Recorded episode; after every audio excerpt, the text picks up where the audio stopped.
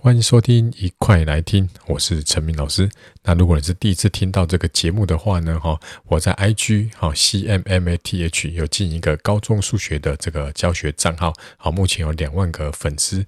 那我的 YouTube 频道呢，也即将破两万个订阅，里面大概有七百多部数学的教学影片。好，欢迎大家到这个 IG 跟 YouTube 里面搜寻 CMMATH。好，那这个节目呢，哈，我是每天早上七点更新。然后内容呢，大概是五到八分钟的一段音频，好，是有关于高中的学习以及个人成长相关的。那我们今天就来谈一下哈，这个读书的时候呢，到底可不可以听音乐？好，如果你有兴趣的话，我们就开始今天的节目吧。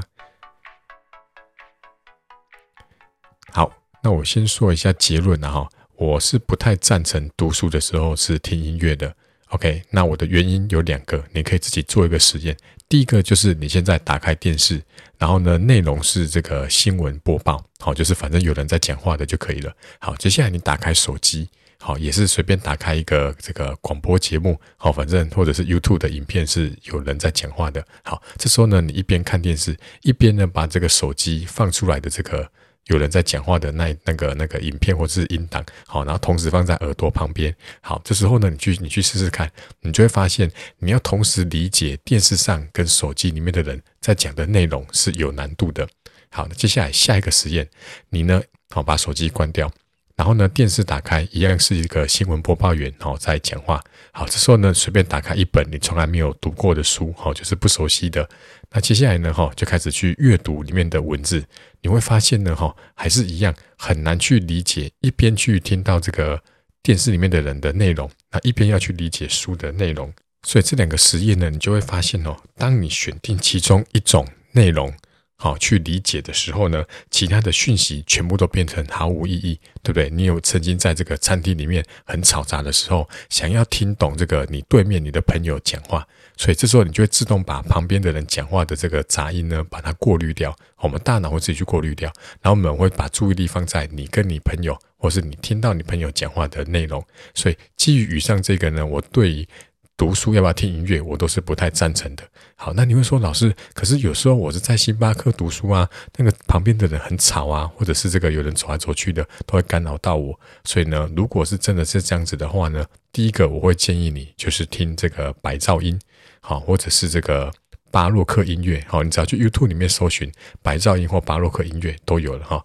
白噪音就类似，比如说什么什么，诶，吹风机的声音呐，啊，或者是这个海浪的声音呐。或者是这个烧这个柴火的声音，好，反正有这种 APP。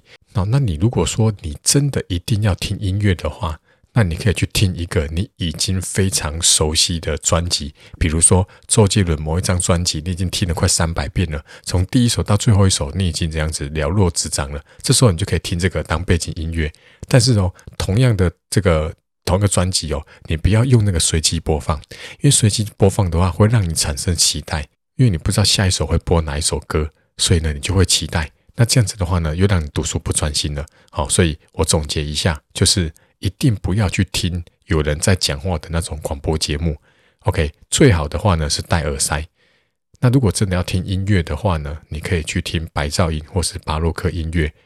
可是这个又会有一个风险，就是你在听这两个的时候，可能又会把手机打开，然后可能时不时的又去看一下有没有人传赖给你，哦，又会分心了。OK，好，那如果真的要听音乐的话，我会建议你去听一个非常熟悉的专辑，就是你不会被它的这个吸引走，因为这张专辑你已经听非常多次了，你会大脑会自动把它判别为这个背景音乐。OK，那希望今天以上的分享对你有帮助。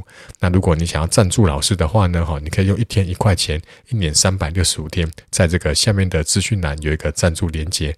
那赞助老师有两个好处，第一个呢，哈，你可以指定某个主题，我可以专门为你录一集这个音。音频节目。第二个，你可以指定在某未来的某一天，好，你可以准备一段三十秒左右的文字稿给我，然后内容可以是宣传你的社团活动，或者是你想跟不管是谁讲的话，包含告白，我都可以帮你念出来。那今天节目就到这边，我们下一集再见，拜拜。